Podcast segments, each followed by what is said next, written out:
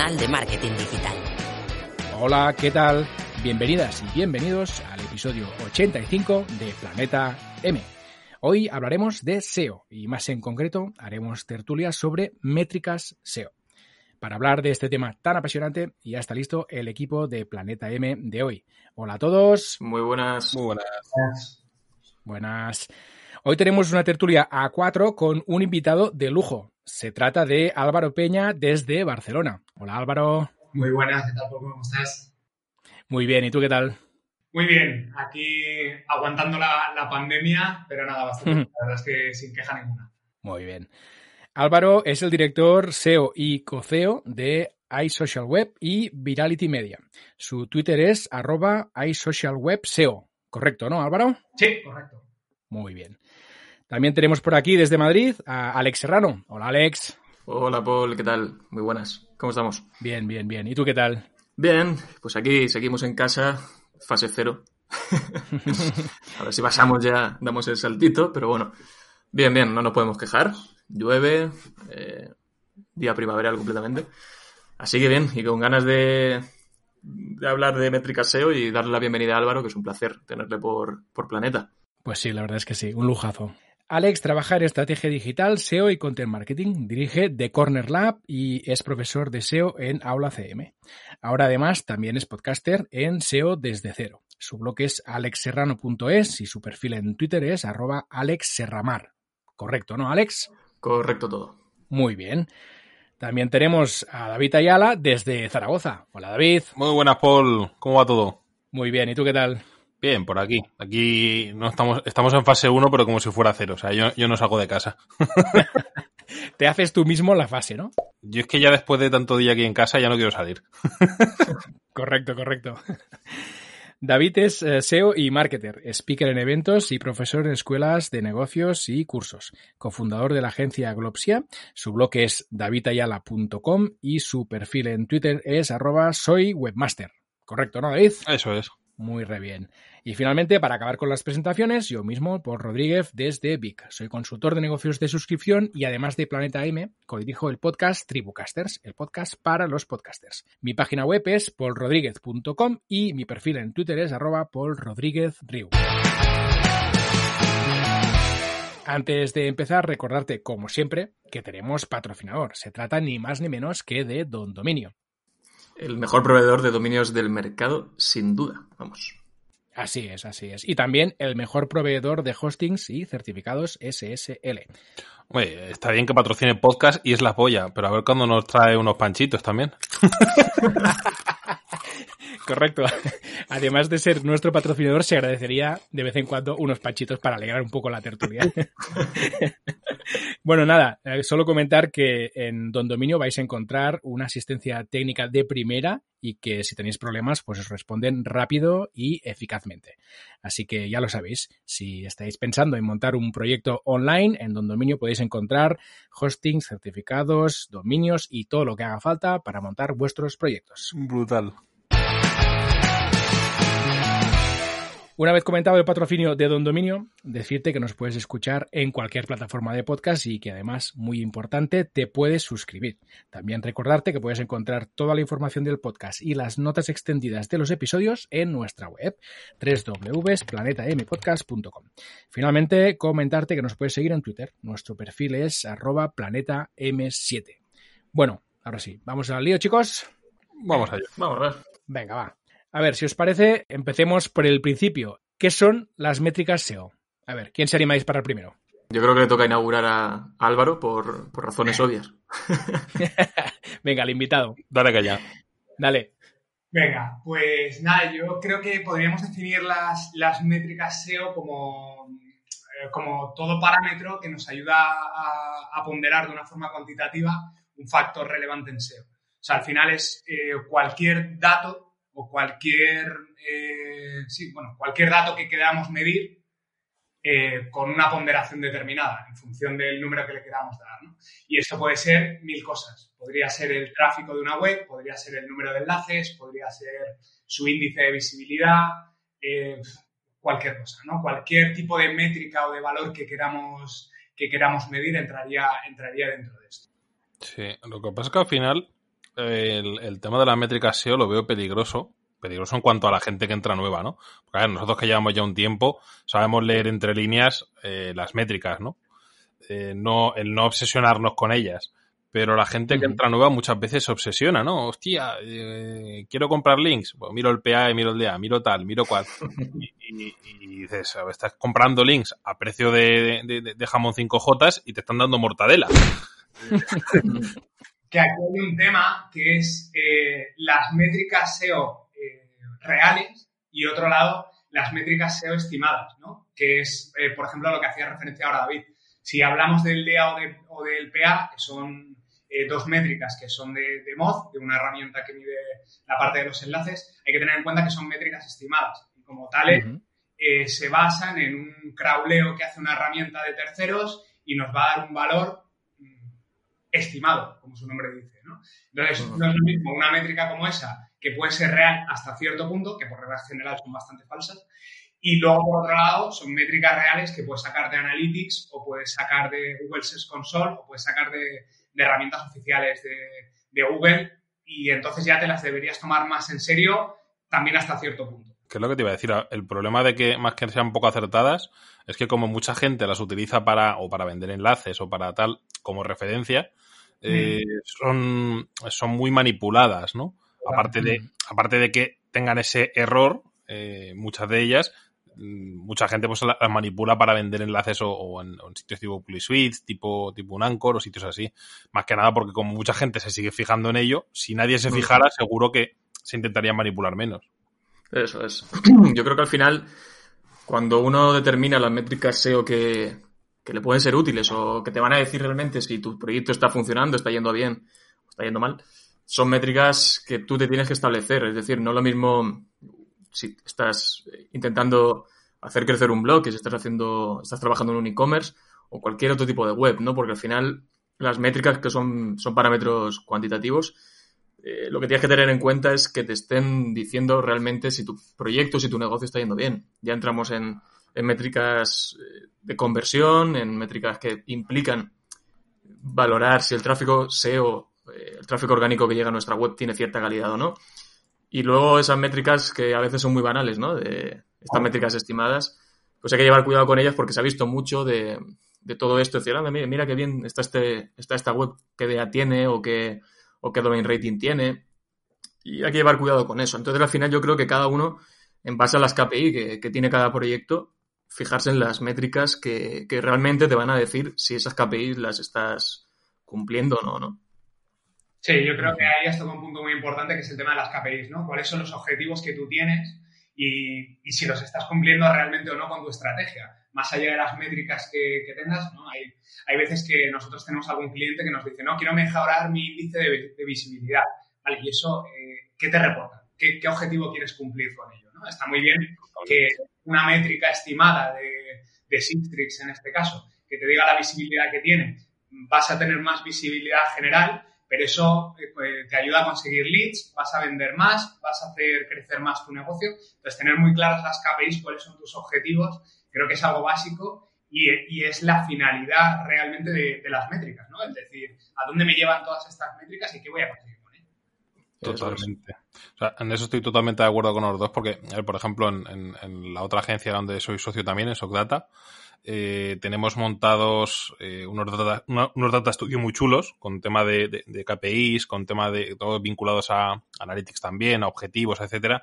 Y al final nos basamos prácticamente en el 90% de clientes en, en, en, rentabilidad, ¿no? Muchos lo que quieren recibir son leads, pues eh, nuestros objetivos, evidentemente, que, que muchas veces pues eh, atacas con SEM, atacas con SEO, atacas tal, pero es marcarte esos KPIs de conseguir tantos leads, conseguir tantos contactos, conseguir eh, con los que tenemos de e-commerce, pues que suba el, las ventas, que suba tal, y al final eso lo veo una métrica mucho más, eh, más fiable de cara al proyecto que cualquier otra, que cualquier otra métrica esta ya estimada por una herramienta.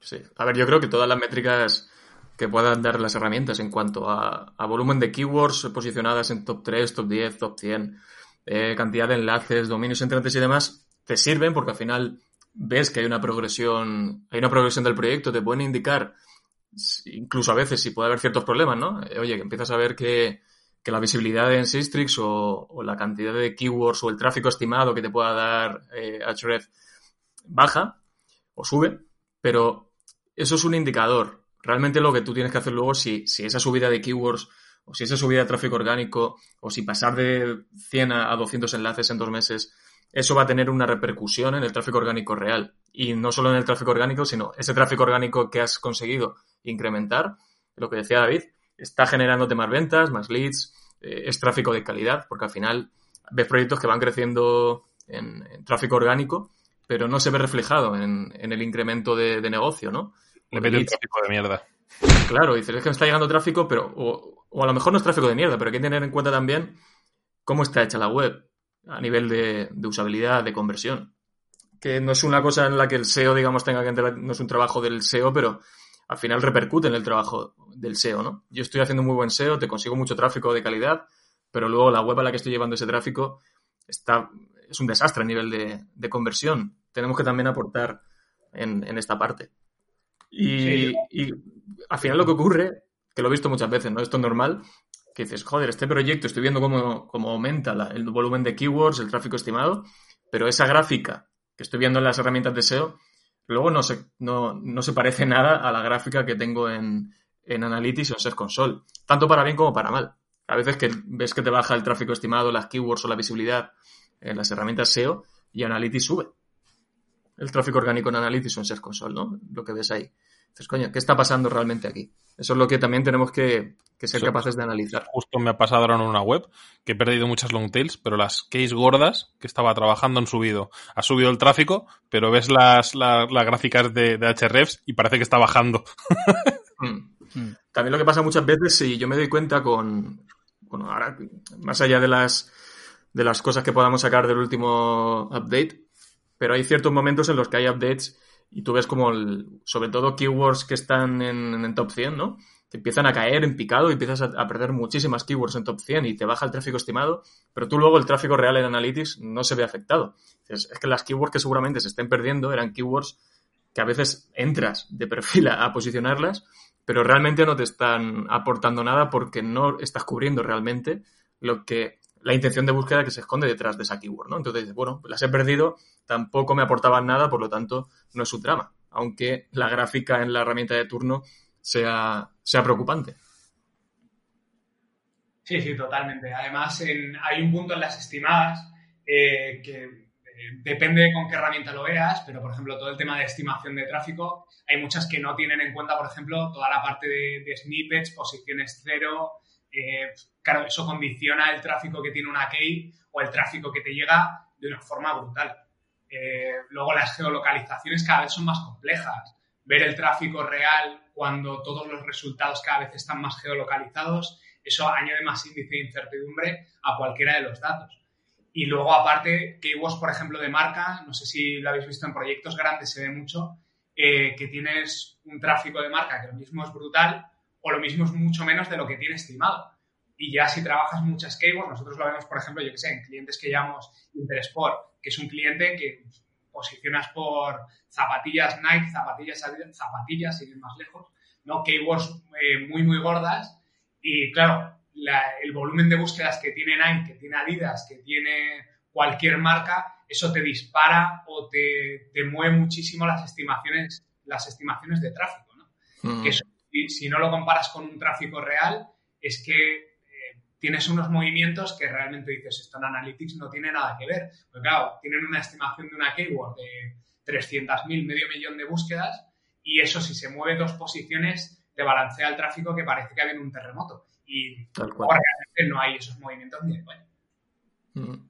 Sí, o incluso a veces proyectos relacionados con lo que está diciendo Álvaro, con keywords de marca, que a lo mejor estás trabajando con mucho, estás haciendo contenidos y hay algún artículo que posiciona para keyword, eh, de marca con mucho volumen, por ejemplo, qué sé, eh, Gmail, ¿no? La keyword Gmail le puede tener 3 millones de búsquedas mensuales o, 10, no sé.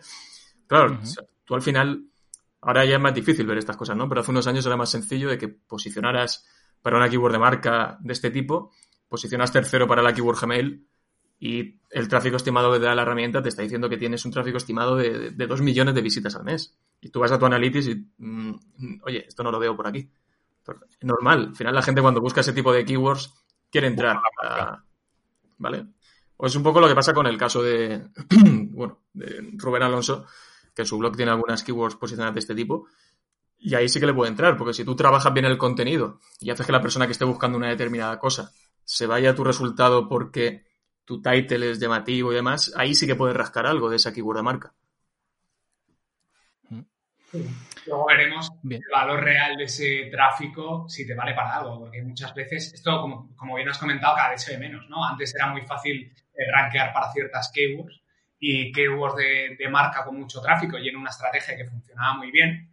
Y de hecho, por ejemplo, David lo conoce bien, en adulto es, es algo que se ha usado durante mucho tiempo y que ha traído muchísimo tráfico. Porque además en adulto, justo el tema que comentas, que lo bueno es que da igual que entren a, la de la competencia que a la tuya, porque como lo que buscan es un vídeo, ahí mm. da, un poco más igual la marca.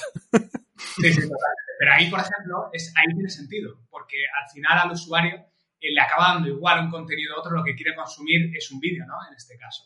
Pero yo qué sé, en Gmail, cuando alguien va buscando Gmail, es que lo que quiere es entrar en Gmail. Da igual lo que tú le des y que le expliques muy bien cómo loguearte en Gmail y lo que tú quieras pero al final la intención de búsqueda es que va, a acabar eh, marcando la finalidad de esa keyword y los resultados que van a aparecer. Entonces, hay, eh, hay muchas veces que las marcas cada vez van teniendo menos sentido. Si alguien busca zapatillas Nike eh, o tienes zapatillas Nike dentro de, tu, dentro de tu tienda, o realmente da igual que vendas las zapatillas más bonitas del mundo, que si alguien va buscando una tipología de producto determinado, una marca, es que lo que quiere es eso, no quiere ninguna otra cosa. Bien, escuchando un poco todo lo que estáis contando, que es súper interesante, entiendo entonces que las métricas SEO estimadas, ¿no? Estas míticas DAs, PAs, DRs y todas estas cosas, eh, ¿se pueden considerar poco fiables? Yo creo que, hay que trabajarlas o hay que tenerlas en cuenta con cuidado. Ellos mismos dicen, bueno, al final estas métricas, el DA de, de Moz, el, DR de, de HRF, todas se basan mucho en cantidad, calidad y tema de enlaces. Entonces, al final, son, son poco fiables o son poco realistas realmente, ¿no? Pero pueden servirnos como, yo diría como mucho, pueden servirnos para mm, compararnos con otros, otras webs de nuestro sector, para tener una referencia, pero tampoco para, quiero decir, que no sea un mantra, ¿no? Porque hace, un, hace unos años yo me acuerdo cuando se puso muy de moda el, el DA, de mod, o sea, que yo parecía, no, es que el DA era, era como el, como el PageRank de, de la época, ¿no? O sea, en plan, hizo mucho daño. hizo casi más daño que el semáforo de, de Joas. Pero, joder, entonces, hay muchas, todas las herramientas tienen sus propias métricas. Tienen formas diferentes de medir, tienen sus parámetros y hay que trabajarlas pues con cuidado. Al final, pues está el índice de visibilidad de Sistrix, el domain rating de, de Href y cada una incluso dentro de todo esto pues se habla mucho de las cuando vas a analizar una keyword y te dicen el, la dificultad de esa keyword, ¿no? Del keyword difficulty, de lo que se supone que te va a costar eh, posicionar. Estamos partiendo de la base que esa herramienta no sabe quién eres tú. Entonces, ya partiendo de eso, ¿cómo te va a decir si es fácil o difícil posicionar, no? Y casi siempre, bueno, no casi siempre, pero hay veces en los que se meten gambas muy gordas con, a lo mejor tienes una keyword súper competida, muy transaccional, y te dice que la dificultad está en 1 sobre 10. Y tú, coño, pues voy a entrar de cabeza a ver si la posiciono. Y luego tienes una que te pone que es muy difícil y ves que está Wikipedia y mira anuncios y dices, bueno. o sea, que al final hay que cogerlo, hay que relativizar, cogerlo todo con pinzas y hacer mucho análisis manual y de métricas propias y reales, ¿no? Ya, no, no, yo lo, yo lo comentaba porque más que nada, mm, sobre todo la gente cuando empieza en el SEO, ¿no? Que ya ha salido un poco, ¿eh? yo me incluyo cuando empecé, ¿no? Que yo tampoco soy experto en SEO, pero cuando empecé en el mundo online, claro, la métrica eh, DAPA, este tipo de métricas que son numéricas, que son fáciles de entender, ¿no? Eh, claro, son muy llamativas. Y entonces, em, tú como usuario no experto, pues te, te, coges a ellas como un clavo ardiendo, ¿no? O sea, es, wow, el DA es esto, tengo, es sagrado y voy a mirar cada mes qué DA tengo, si estoy evolucionando, si no, y nos acabamos olvidando realmente de las métricas reales que habéis estado comentando, que son las importantes, ¿no? Es que el problema es que yo creo que tiende la gente muy a lo fácil, ¿no? Porque muchas veces se mete en SEO y es, no, vamos a lo fácil, ¿no? Esto tiene un PA, un DA, un tal, o tiene esta, este número de métrica, mi web es mejor que la tuya, y luego pasa lo que pasa, luego van a comprar enlaces, alguien pilla un expirado que a lo mejor está hasta baneado, o, que le han metido un, puñado de links de Fiverr, le ha subido el PA a saco, y compran links como que son muy buenos cuando realmente no lo son. Y, para mí sería tan fácil como fijarte en, el sector en el que está, el número de keywords que está posicionando en ese sector, a lo que voy. Eh, por poner un ejemplo, un periódico que está posicionando mil keywords, eh, me parece, no, es un periódico ni es nada, que hay muchos que se ven en los sitios de venta. Eh, sin embargo, una web de un nicho muy sector, de, un, de, un, sector muy concreto, muy pequeño, que esté posicionando mil case, eh, puede ser un pepinazo de web, porque si el sector no da para más, no da para, para muchas más keywords que trabajar, y, puede ser una de las que mejor esté funcionando, ¿no? Por ponerte un ejemplo, una web de, que además el otro día lo vi en un directo, era una web de mudanzas de, de Madrid, de una ciudad muy concreta, y estaba posicionando mil case y prácticamente todas eran eh, relacionadas con, con, ese negocio, con ese sector. Yo no sé de dónde cojones saco tantas, pero eran todas relacionadas y prácticamente todas de la ciudad. Con lo cual, ese dominio me pareció un pepinazo a pesar de ser solamente mil, mil keywords eh, posicionadas. Sí, yo creo que aquí hay un punto importante, que es que no solo cuando empiezas, porque eh, estamos en un mundo en, el, en la parte de SEO, en la parte de analítica, de datos y demás, en el que hay tantos valores y tantas métricas eh, que hay tanto ruido que cuesta centrarse o focalizar en, lo que estás buscando, ¿no? Entonces, una herramienta te simplifica un poco todas las métricas que deberías estar mirando en 4 o 5, eh, claro, tiendes a decir, vale, pues es una opción que me, que me reduce el tiempo de trabajo y que me facilita, y me, facilita mi tarea, ¿no? Lo que pasa que es que esto pasa en el, en el SEO en general, bueno, en, en muchas disciplinas, ¿no? Pero en el SEO se ve mucho que la, gente se lía a mirar las cuatro métricas y desarrolle su estrategia en base a X métricas o a X valores, pero no empieza a profundizar en lo que hay detrás de todo eso, ¿no? En desde dónde vienen esas, eh, esas métricas, eh, cuál es la finalidad. Al final, sin métricas, ojo que tampoco llevemos engaño, eh, sin métricas iríamos ciegos. O sea, tú no tienes datos reales de proyectos de la competencia. Las métricas son necesarias y nos sirven para poder hacer una estimación de un mercado o para poder ver los datos de la competencia o para X, ¿vale? Si no, no tendríamos otra forma de verlas. Pero siempre hay que cogerlas con pinzas. O sea, si yo veo las métricas de, yo qué sé, de HRF, por ejemplo, eh, de un dominio, tengo que ver si realmente esos datos están cercados, o sea, están eh, cerca de la realidad o no. Eh, tengo que ver cuál es el crawler, por ejemplo, que está obteniendo esas métricas.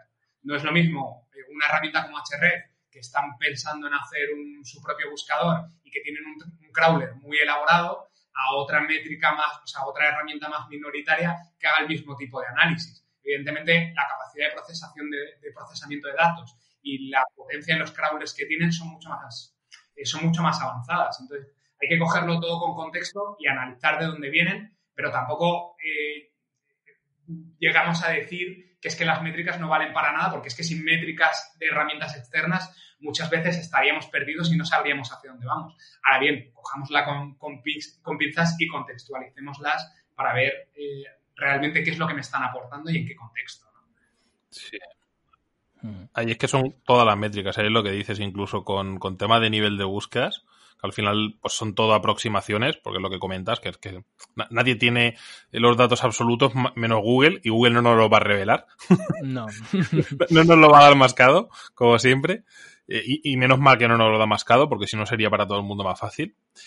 Y incluso al nivel de búsquedas hay veces que, tienes que ser un poco crítico, porque no es la primera vez que me pasa, que, utilizas Hrefs, utilizas MRAS eh, y te da cero de volumen de búsquedas y, y rankeas la, la, long tail y dices, hostia, pues sí, tenía más tráfico del que parecía evidentemente no una locura, pero, pero, pero muchas tienen tráfico y sobre todo estas pequeñitas que son transaccionales que dices, hostia, poco tráfico que tenga me merece la pena.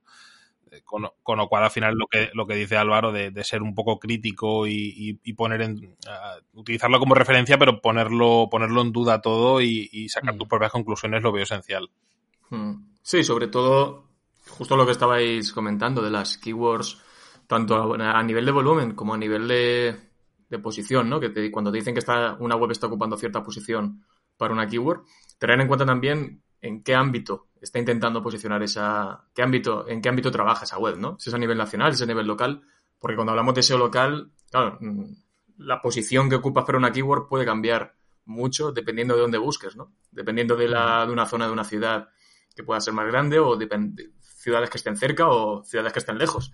Entonces, al final, una herramienta que nos está haciendo esa posición, que nos está dando esa posición a nivel general, eh, a veces lo ves y dices, es que me pone que estoy tercero, pero realmente no estoy tercero, claro. Eh, puede haber muchas variables que afecten a esto, ¿no? Sobre todo en temas de SEO local. Correcto. Bien, pues ahora, si os parece, como ya tendremos claro la diferencia entre las métricas estimadas y las reales, ¿os parece si vamos un poco a hablar de las reales? Es decir, de cuáles son las métricas SEO reales que deberíamos tener en cuenta para valorar si nuestro SEO está evolucionando correctamente. ¿Por dónde empezamos?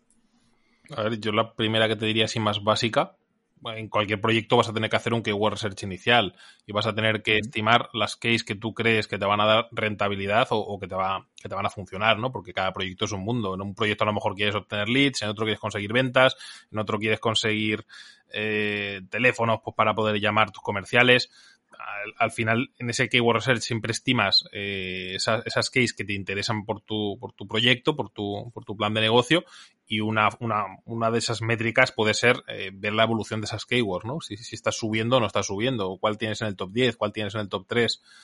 Lo he dicho, muy básica, porque al final hay que ver muchas más cosas, pero es una, una buena por donde empezar. Bien.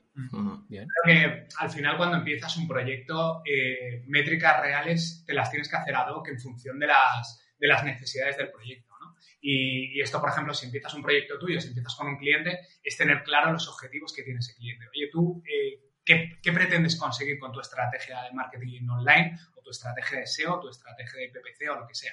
Oye, yo quiero conseguir leads. Vale, pues ese es mi KPI. Esa es la métrica que tengo de medir. Entonces, me tendré que montar un panel de Data Studio conectado con su CRM o conectado con, con Analytics o con la que haga falta, eh, que me vaya a dar la estimación, bueno, la estimación no, el dato más real de esas, de esas conversiones y entonces esas conversiones tienen que ser mi métrica que tengo que, ponderar sobre el resto de métricas. Oye, si para mí, por ejemplo, voy a vender eh, publicidad y lo que más me interesa es el tráfico o el tráfico de una ubicación determinada, el tráfico de España o el tráfico de Francia, de Alemania, que, que suele tener CPCs más altos, ¿no? Pues esas son las métricas que me tengo que hacer. Entonces, creo que las métricas reales van muy acorde con las necesidades del proyecto. Pero vamos, eh, tráfico, eh, posición de las keywords, eh, número de leads, número de formularios, número de llamadas. Es que podría haber muchas siempre y cuando se midan bien, que esa es otra. Porque una métrica puede ser real y estar mal medida, que eso pasa muchísimas veces, que no tienen una buena implementación analítica y, y es que da igual que esa métrica de origen sea real si no está bien implementada. Nosotros eh, teníamos un caso de un proyecto bastante grande eh, que le hemos hecho ahora la, implementación analítica y, estaba saliendo que facturaban un millón de euros a la semana. Nosotros diciendo, joder, qué pedazo de cliente. Y, realmente nos metimos en la parte analítica y que estaba toda mal implementada, contaban las, las ventas eh, cuatro o cinco veces y se disparaba todo. esa métrica es real, pero está mal, está mal implementada. Entonces, hay, que, hay que saber si las métricas son correctas o sea, si son reales primero y si están, y si están correctamente desarrolladas. Eso es. Eso es bastante común cuando empiezas con un proyecto en el que ha habido antes, bueno, han metido varias manos o, ha habido otra gente haciendo, haciendo el proyecto, analizar y ponerte a hacer un poco incluso de auditoría de cómo está todo implementado, porque al final, si eso no lo haces al principio, te lo vas a ir encontrando más adelante, vas a encontrar cosas que no sabes muy bien por qué están ocurriendo. Y y como dice Álvaro, al final son datos reales sobre el papel, pero realmente no lo son. Eh, estás obteniendo datos que tú dices, anda, qué bien, está facturando un millón, ¿no? Pero luego no, no es así. Yo creo que al final tenemos que apoyarnos mucho en, en Google Analytics, analizarlo muy bien y, y, las entrañas de cómo está configurado todo y también Search Console, ¿no? Y al final es, en función de las KPI que te hayas, que te hayan marcado, pues analizar el, el incremento de tráfico orgánico eh, contra el mes anterior, contra el, mismo periodo del año anterior. Eh, analizar también si hay un incremento, una mejoría en el porcentaje de conversión, ya sea la conversión que tú, que tú necesites, ¿no? Si es un formulario, si son llamadas, si son leads, si son ventas en un e-commerce. Y tanto el tráfico orgánico, hombre, ya que estés trabajando con otros canales, pues también medirlo, ¿no? Y, ser capaces de, de atribuir correctamente todas esas conversiones, que a veces tampoco es sencillo hablando de medir mal, se me ocurren dos casos de dos clientes. Eh, uno era un cliente en el que el ROI era malísimo y él achacaba el ROI malo al SEO. Y, y destripando Analytics, eh, vimos que el ROI malo era de la publicidad que compraba, que no es que fuera mala, era malísima. es que hasta, le instalamos Hotjar para ver solamente ese tráfico que venía de ahí. Y, es que em, llegamos a la conclusión de que era tráfico bot. O sea, que le, estaban metiendo, que le estaban metiendo bots porque eh, todos hacían lo mismo, hacían el, mismo tipo de scroll, clic en el mismo, en el mismo link, a la misma altura, o sea, era en plan, a ver, eh, aquí lo están metiendo doblada, no puede ser que tanto tráfico no convierta y encima se suponía que la web esa era una web de calidad, la que le estaban enviando tráfico. Y el otro error que, nos pasó con, con, otro cliente a nivel de mismo, de, de poder medir, de, ver evolución, en el que vimos que el tráfico se había multiplicado por 5 y realmente era falso. Los lumbreras habían comprado un banner y en vez de enviar el banner habían hecho una especie de iframe, yo no sé qué coño habían hecho, que habían metido eh, Analytics dentro de ese banner. Entonces estaba contando todo el tráfico de la otra web eh, como suyo también. Con lo cual, claro, veías en Analytics un pico vertical, literal, los tíos súper contentos y, te ponías a mirar y dices, pues es que no ha subido absolutamente nada, si es que está igual que estaba. Claro. Yo recuerdo un, un caso también de mala implementación. Teníamos una, un proyecto de un cliente y ese cliente a su vez tenía otro proyecto muy parecido. Prácticamente era, era igual, pero nosotros ahí no metíamos ningún tipo de mano, pero teníamos acceso a Analytics porque estaba todo dentro de, de la misma cuenta. Pues estábamos viendo que la, una web que teníamos nosotros tenía un, porcentaje de rebote que para el tipo de web era normal, era un 50 o 60%, y la otra web, la que no teníamos nosotros, tenía un rebote del 0,5%. Y tú, coño, qué bien, ¿no? Y, claro, el cliente nos vino quejándose de, oye, es que eh, no puede ser que esta web, mm, que la que esté llevando vosotros, tenga un 60% de rebote y esta otra mm, la tenga un 0,5. Tenéis que bajarlo a esto. Digo, vamos a ver. O sea, algo está pasando ahí porque no es normal que tengas ese rebote, pero bueno. Entonces entré a analizar y lo que había ocurrido es que cuando hicieron, pues entonces fue un cambio de, un rediseño de la web, metieron dos veces el mismo código de, de Analytics. Entonces lo que, lo que ocurre cuando haces esto es que hay ciertas métricas que se vuelven locas, ¿no? Y el, porcentaje de rebote es uno de ellos. Y te suele bajar de forma estrepitosa. Además, tirabas para atrás en las fechas y veías que había un pico, o había una bajada brutal de un 60-70% de rebote a un 0,5. Justo el día en el que se activó la, en el que se hizo la migración y se activó la nueva web. Y ahí había estado pues un año y medio, ese código mal puesto. O sea que al final no sabes con lo que te puedes con lo que te puedes encontrar cuando empiezas un proyecto y al final tienes que analizar todas esas cosas porque te puedes jugar una mala pasada o puedes estar un tiempo ahí extrayendo datos que no son reales, ¿no? Sí, luego además, eh, claro, saca eh, conclusiones sobre estimaciones de datos que no sabes cuándo han estado mal, que te influyen en los históricos de a futuro. O sea, ahí eh, sueles tener bastante problema con, con malas implementaciones analíticas que vienen de, de eventos pasados, ¿no? O de empresas pasadas. Dices, vale, yo voy a hacer un, plano, un, un, objetivo a X tiempo basándome en unos datos, como hablábamos de las, de las métricas estimadas, ¿no? Yo voy a hacer una estrategia basada en unos datos que están falseados o que, que no es lo más, eh, lo más indicativo de la realidad. Entonces, claro, eso te puede afectar totalmente a la estrategia cuando tú no has hecho nada y lo estás heredando. Y eso pasa muchísimas veces, pero muchísimas veces. Totalmente, porque es una putada lo que dice Álvaro, que eh, te pones a medir, a comparar con el mes del, del año anterior, de, la, de, la, anterior medición, y dices, hostia, eh, es que no tengo datos para poder, para poder eh, ver nada. Y como tampoco sabes hasta cuándo estaban metiendo la gamba, tampoco puedes comparar con otros años. Hmm. Y otro fallo aquí que se me ocurre así chulo es el tema de, de empresas que atacan es que no tienen nada que ver, pero tienen buen volumen de búsquedas eh, pasan algunos e-commerce, ¿no? Que cogen y empiezan a atacar en el blog cosas que no tienen sentido, que dices, a ver, esto no te va a traer ventas ni de coña. Y sí, sí, suben las visitas, pero no van a subir nunca las ventas. Y eso va a hacer también que el, el ROI en cuanto a, número de visitas respecto a, conversiones, etcétera, te, también se vea un poco distorsionado, ¿no? Y al fin y al cabo son, son palabras clave que no te aportan nada. Sí, hay una clave muy importante, David, que es que cuando tenemos una, una web que tiene una parte transaccional y otra parte de contenidos e informativa. Claro, no. Tú al final dices, bueno, yo el tráfico que estoy captando, en el que, el que quiero que me convierta, deje un lead, llame, mm, eh, haga cualquier acción, es decir, una conversión, quiero que lo haga a través de las páginas transaccionales o comerciales que están preparadas para ello. Y las keywords para las que están posicionando están, están, pensados para, están pensadas para esto. ¿Qué pasa si el blog de esa web está generando muchísimo tráfico, pero es informativo? Que puede ser de calidad, porque al final tú estás haciendo contenidos relacionados con, con lo que tú haces, estás haciendo un buen trabajo de inbound, de content marketing. Pero claro, es lo que dice David, al final el, porcentaje de conversión o el, ROI se puede ver distorsionado si está contabilizando todo ese tráfico que llega al blog. Entonces, no estaría de más separar también por analizar por separado todo el tráfico y la, la tasa de conversión de la parte transaccional comercial de la web y luego separarlo en la parte informativa. Está bien hacerlo junto, pero tener un de un ver un, de ese, joder, tenerlo separado para, para analizar muy bien la conversión de las páginas transaccionales.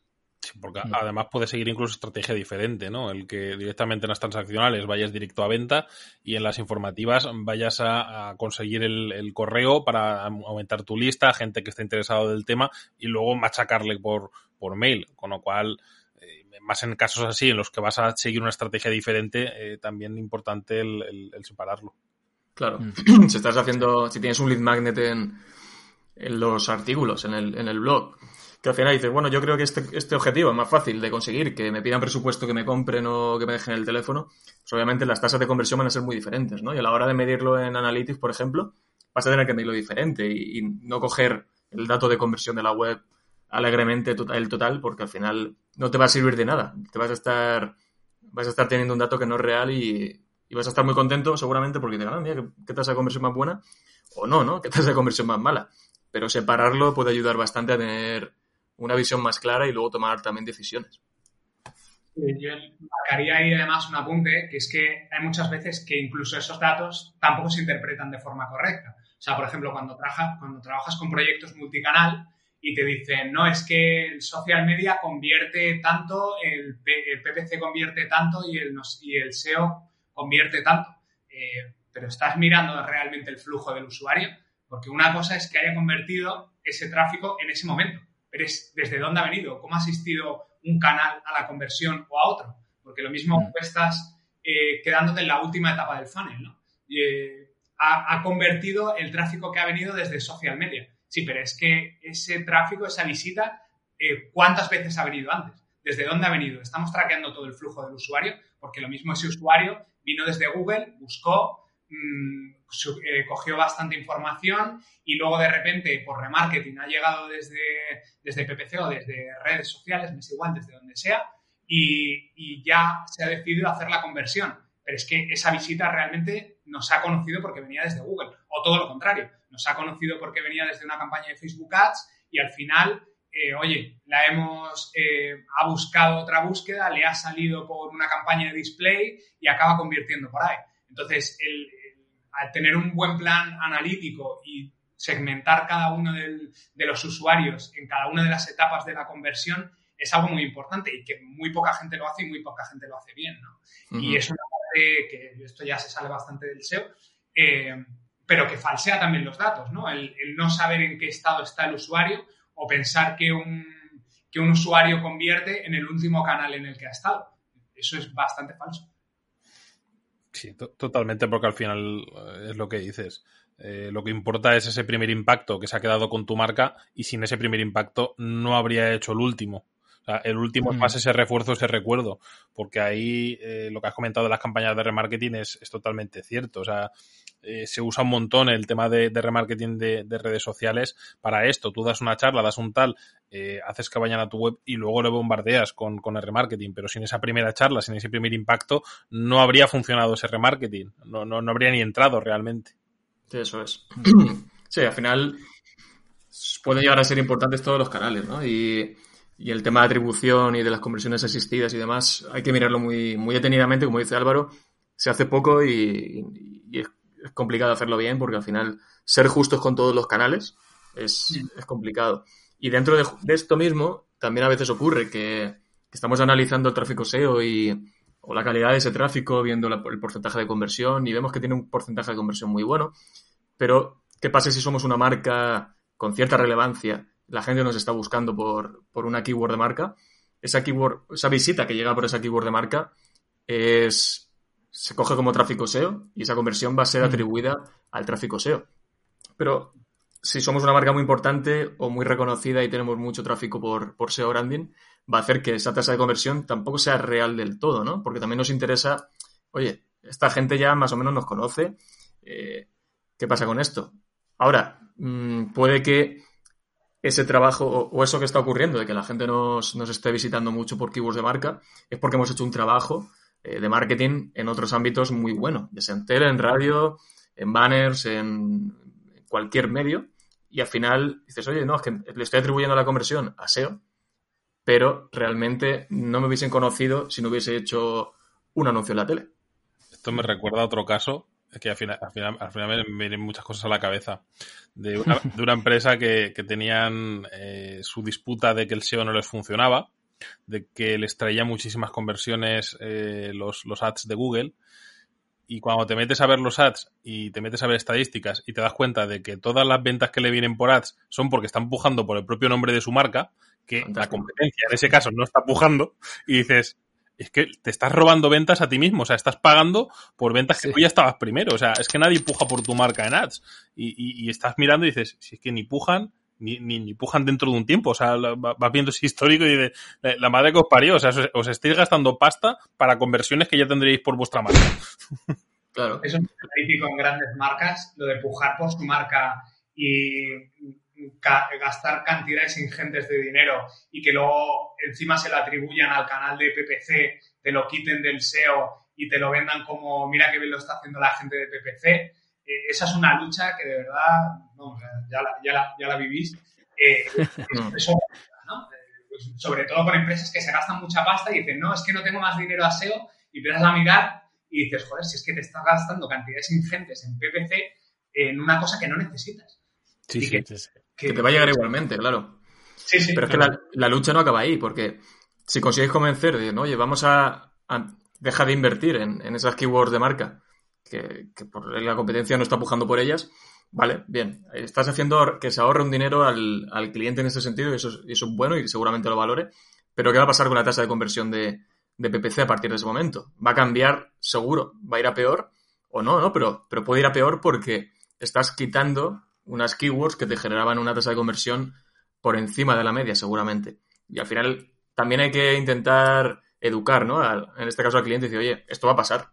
Si te quito, si dejas de pujar por tu keyword de marca y dejas de convertir por tus keywords de marca y vas a ir a keywords que ya realmente están competidas y que te pueden interesar, la conversión puede bajar. Y al final te dicen, no, es que, oye, es que hace dos meses teníamos el doble de conversión que ahora, y cada no te jode.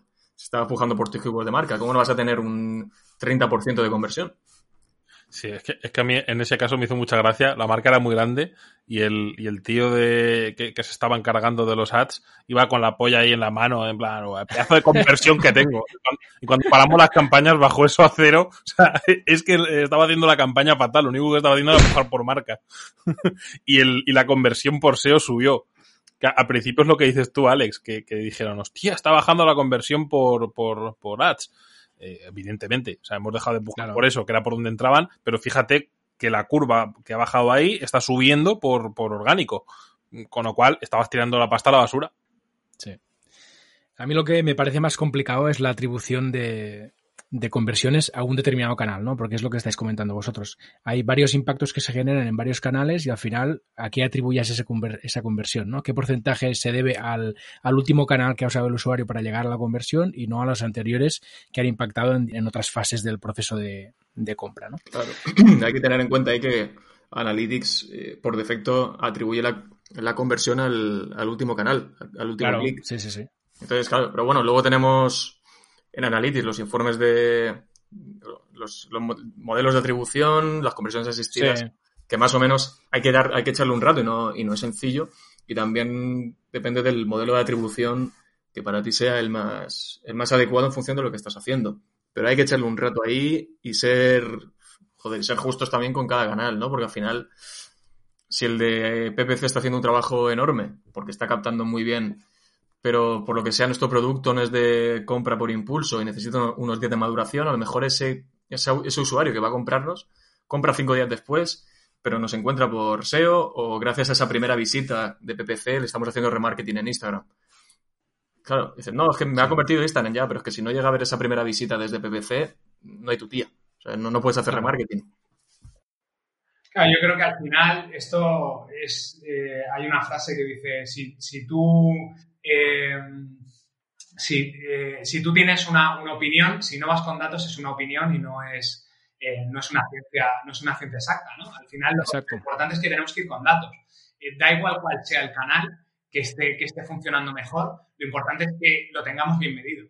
Si, si, tu tráfico está entrando por un canal y está convirtiendo en otro, pero ese canal necesita para convertir la ayuda del otro, pues eso tiene que estar en tu estrategia de marketing Y, evidentemente lo tienes que medir bien y lo tienes que analizar bien, pero ni, ni puedes eh, endemoniar un, canal u otro si, si no lo estás midiendo bien eh, ni puedes, como decía David, ir con la, con la polla en la mano eh, defendiendo tus, tus resultados, realmente no, lo estás, no lo estás controlando de la forma correcta. Entonces, eso, más que claro. Sí, a mí esto tengo que confesar que me ha desesperado un poco en algún momento, en el sentido de decir, bueno, yo tengo un, un, presupuesto para dedicar a marketing, ¿no? Y como me cuesta tanto medir realmente cuál de todos los canales que tengo eh, me está ayudando a la conversión y en qué porcentaje me está ayudando a la conversión, pues me es difícil distribuir este presupuesto para optimizar. Entonces esto, ostras, a mí eh, en épocas me ha generado mucho estrés. De decir, oye, no estoy midiendo bien y entonces no sé dónde meter la pasta, ¿no? Es que vas a ciegas si no, si no, claro. mides lo que, lo que ha insistido Álvaro varias veces, que por mucho que tengamos métricas que sean estimaciones, por mucho que eh, podamos o no sacar X datos, es que si no los tenemos, ¿qué hacemos? Eh, hacer acciones aleatorias, que es como cuando me recuerda mucho a la época en la que empecé, ¿no? En 2003, que, que contábamos con muy poco, alguna herramienta de analítica, que incluso recuerdo que en aquella época no utilizaba ni, ni, Analytics, empecé a utilizar eh, alguna como Reinvincorate y alguna así, que, que me acuerdo que, que, estaba en aquella época con la, con la paranoia de, de, de no utilizar ninguna herramienta de Google y Google Trends y poco más. Si es que no, no había mucho más y, y lo poco que había, eh, que no eran herramientas como ahora, como HRS o SEMrush, eh, eran más herramientas privadas y más caras, ibas un poco al ciegas, ibas haciendo prueba, prueba-error y, y, tus estimaciones locas, que, que, luego te das cuenta con el paso del tiempo que dices, hostia, eh, ¿cómo coño podía trabajar sin, sin todo lo que tengo ahora? Hmm. te buscabas a ti mismo en Google a ver qué tal, ¿no? Oye, hoy estoy en tres, ayer estaba en cuatro. sí, bueno, yo creo que a día de hoy el, el SEO es más holístico y, la, y, el marketing es más holístico. Y cuando tú haces una campaña de lo que sea, eh, para mí la primera acción es implementar una buena base analítica. O sea, tienes que meterte tu, tu, Data Studio con tu Google Tag Manager, con toda una buena configuración, sí. unas buenas, eh, unos buenos sets de configuración de toda, de toda la información analítica y en base a eso lanzar la campaña que quieras pero nosotros se lo, se lo, enfocamos mucho a los clientes, ¿no? Decir, oye, eh, si eres un cliente grande, lo primero que tienes que tener es una buena implementación analítica. No, no puede ser que, que, no sepas desde dónde te vienen los leads, eh, que estés invirtiendo en canales que no sepas la rentabilidad que tienen. Y ojo, que esto es lo normal, ¿eh? En, o sea, ya no hablo de, de, empresas pequeñas. En empresas muy grandes, lo normal es que no tengan ni puta idea desde dónde le viene nada. O sea, sí. están invirtiendo dinero, cantidades ingentes en canales que no saben el ROI que tienen estamos en el online, otra cosa no, pero medir, pues medir lo que te dé la gana, ¿no? Y, por no hacer una buena implementación, eh, empiezan a ir a ciegas. Entonces, es un poco lo que, lo que está centrado este, este episodio, ¿no? Las métricas estimadas, es que muchas veces hacemos de las métricas reales métricas estimadas por no tener una buena implementación analítica y un buen control de los datos. Sí. Uh -huh. Además, también, eh, al hilo de eso, muchas veces eh, estas empresas grandes, que es lo que dice Álvaro, que es que van muy, muy a saco, ¿no? Eh, invierto en todo lo que pillo, todo lo que dicen que funciona, pero hay que tener en cuenta que no todos los canales, aparte de que no funcionan bien para todas las temáticas, porque hay temáticas que funcionan mejor, porque está más tu público objetivo ahí o no, eh, muchas veces los diferentes canales no puedes utilizarlos para el mismo objetivo. Eh, voy a poner un ejemplo. No es lo mismo eh, tirar de una campaña de ads, de Google Ads normal, en la que te va a aparecer en, los resultados de búsqueda, a una campaña de Google Ads de, remarketing. Las campañas de Google Ads de remarketing te empiezan a aparecer en, los, en los resultados de display, en los de otras webs relacionadas, y ahí eh, es otro rollo, ¿no? Google, si te han buscado con, con, la palabra exacta y no han entrado en tu resultado, pues probablemente no les interesas, ¿no? O se han ido ya eh, a la competencia. Eh, si apareces en remarketing de, de, otra web de ads, a lo mejor estás haciendo marca, pero no te va a salir rentable directamente, o al menos en la mayoría de casos. Con lo cual hay que coger con, con, pinzas cada una de las, de las inversiones que hagas de publicidad y saber que una a lo mejor eh, la puedes hacer más para conseguir rentabilidad directa, otra para hacer marca, otra para hacer tal, y, y tener claros esos objetivos en cada una de ellas. Sí, totalmente. Yo creo que eso encaja directamente con lo que comentábamos de los KPIs, ¿no? ¿Cuál es tu, tu KPI para qué canal? Porque lo mismo yo uso Facebook no para convertir, sino para hacer branding. Y ese KPI está ahí mm. es y es maravilloso. Y Facebook te puede estar funcionando perfectamente sin tener una sola conversión. Pero es que lo que quiero es que me dé, me dé valor de marca y que luego eso lo convierta por otro sitio. Entonces, el saber bien cuál es la finalidad de cada uno de los canales y tener muy claros tus KPIs es algo básico. Sí, el problema muchas veces viene con algunos clientes, ¿no? Que, que no entienden eh, la diferencia entre una cosa y otra y, y, te toca te toca ponerte en plan guerrilla. Bien, además de la implementación analítica, ¿no? que ya hemos visto que es complicado, eh, yo creo que otra dificultad importante también es uh, ser capaces de reunir todos los datos que tienes ¿no? de, de, tu SEO y poderlos poner en un mismo lugar para poder ir uh, haciendo el seguimiento. ¿no? Habéis hablado ya mm, bastante de, de, Data Studio, pero ¿no es un poco complicado como herramienta? Me parece bastante accesible, eh, sobre todo siempre y cuando estemos utilizando productos de Google. Sí que es verdad que cuando ya mm. te pones a implementar fuentes de terceros y tienes que meterte ya mejor con APIs y tal, es un poco más complicado. Pero a nivel, a mí a nivel interfaz y a nivel funcional, y creo que cada vez lo hacen más fácil, yo creo que se le coge el truco bastante de, rápido. Y para mí quizás no el problema es, no está en, en, la utilización de la herramienta en Data Studio, sino en saber y tener claro qué datos quieres pintar en ese informe. Porque de nada te va a servir hacer un informe de cuatro páginas en el que metas decenas de gráficas que luego no saben muy bien para qué te sirven, ¿no? Tienes que tener claro qué datos quieres meter dentro de ese Data Studio, qué datos te van a servir para sacar conclusiones y sobre todo para ahorrar tiempo en, en esa extracción de datos y de conclusiones para pintarlos. Creo que hay un momento de, de maduración de esas ideas, de saber muy bien qué tenemos que meter antes de meternos en, en Data Studio a empezar a meter gráficas, métricas, dimensiones, filtros, porque si no es que se te puede ir el día y, y tienes un informe que sí, luego sí. No, no, te da, un no te aporta realmente lo que necesitas. A mí me parece brutal Data Studio. Por, a nosotros lo usamos mucho. Yo tengo que decir que yo soy un cero con Data Studio. O sea, lo, lo configuran los, los, chicos en la oficina, tengo que decirlo, que, que, que yo, yo soy incapaz de ponerme con, con ello. Pero sí que es verdad lo que dice Alex. Uh, importante el saber decirles, oye, necesitamos sacar estos datos y, y, hay que configurar estos objetivos en Analytics para luego poder extraerlos al Data Studio. Ah, por ejemplo, Ahí tenemos está. un proyecto de, de, de, SEO internacional en el que eh, era muy importante saber eh, de dónde vienen los contactos y eh, extraerlo exactamente por país, a nivel tráfico, a nivel, eh, bueno, conversiones. Lo llamamos conversiones, pero realmente son contactos, porque aquí lo que queremos son sacar leads, que luego ya se encarga la empresa de, de darle caña a los leads y nos era muy importante porque eh, son países que creemos que podían funcionar muy bien y si vamos sin datos, pues es seguir trabajándolos a lo tonto, ¿no? Y igual que eso con el tema de Google My Business, igual. Eh, tenemos fichas conectadas de Google My Business para sacar las veces que llaman al teléfono, las veces que eh, acceden a la web desde la ficha de My Business. O sea, importante porque trabajamos las dos cosas en algunas empresas, ¿no? Ficha de My Business y aparte orgánico.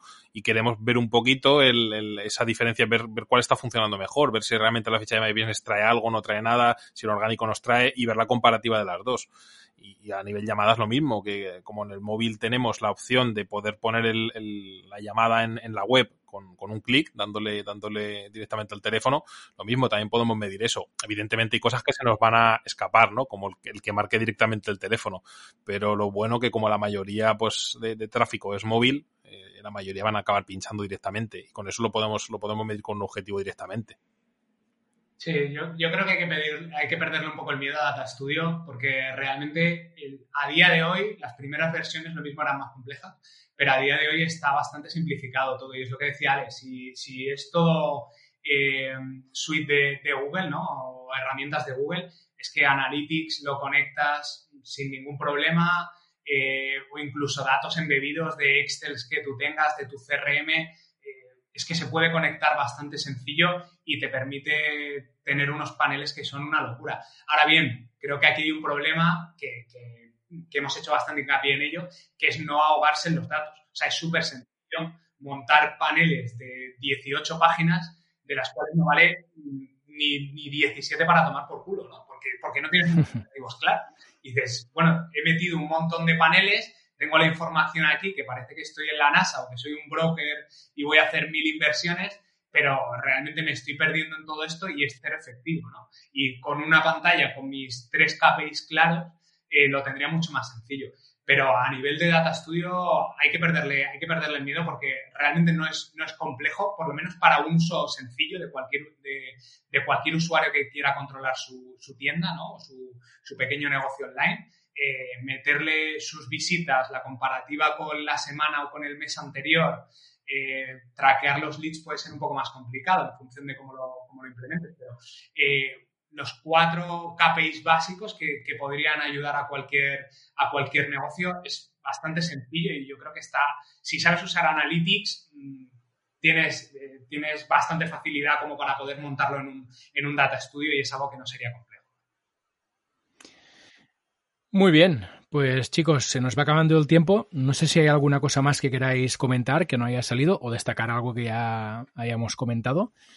Bueno, hay una cosa que sí que me gustaría decir, ¿no? Que más, más como, como dando un poquito punto final también, que parece que estamos hablando de muchas cosas, de, de que es un follón. Sí, a lo mejor al principio puede ser un follón, pero si empiezas bien el proyecto, eh, luego es mucho más fácil medirlo todo. Y con empezar bien el proyecto me refiero, eh, a ver si el proyecto tuyo deberías de tener ya claro pues esos KPIs, esos objetivos que quieres marcar, ese tal, pero si no, mm. una reunión con el cliente y que te explique a fondo eh, de qué va el sector qué es lo que aporta, qué es lo que quiere conseguir eh, con, esa presencia online, es esencial, porque al final eh, el, cliente es el que mejor sabe el rumbo de, negocio que tiene, ¿no? Su plan de negocio y, por qué quiere contratarte, por qué quiere esa visibilidad. Con lo cual, eh, si tienes una buena reunión y, de ahí sacas los KPIs, ya vas a poder medirlo todo mucho mejor.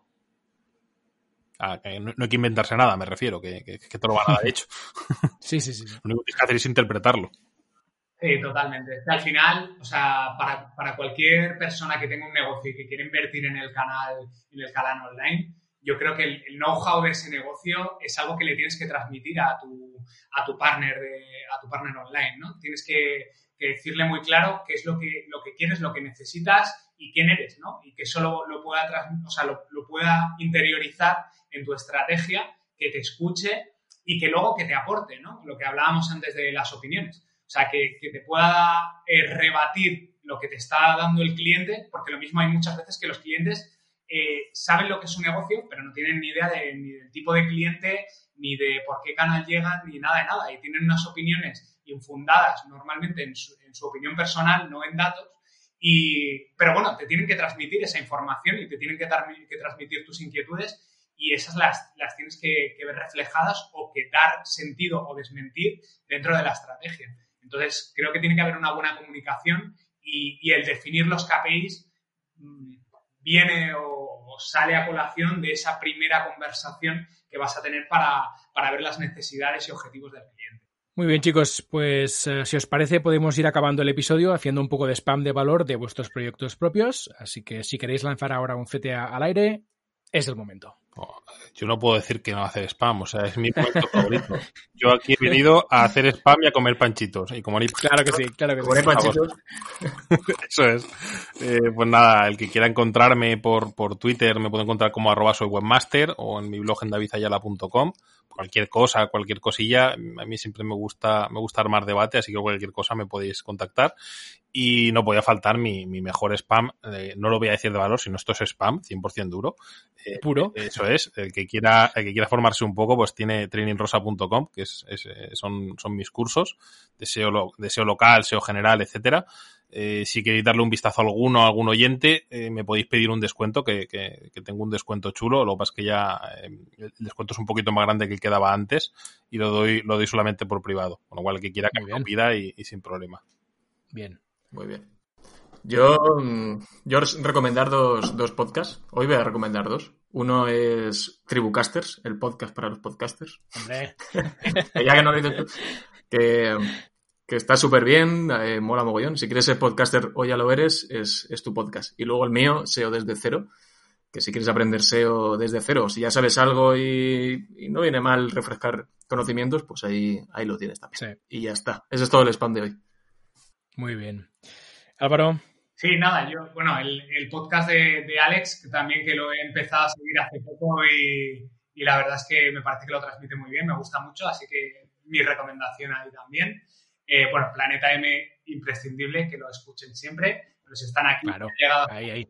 Desde, luego, desde luego que sí. Y nada, no, por nuestra parte, por, por eSocialWeb nos pueden encontrar en eSocialWeb.agency o .com, cualquiera de las dos. Eh, estamos muy activos siempre en, en Twitter con eSocialWebSeo y, y, bueno, cualquier cosa, cualquier pregunta, siempre que se pueda ayudar, ahí estamos.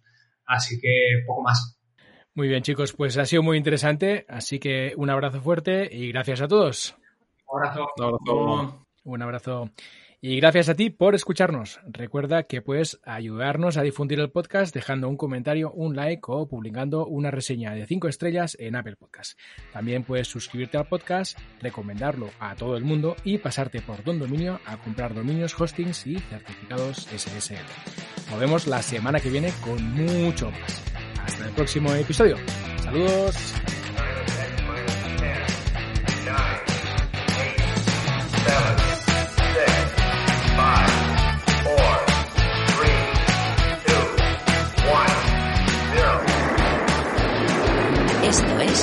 Planeta M, la tertulia semanal de marketing digital.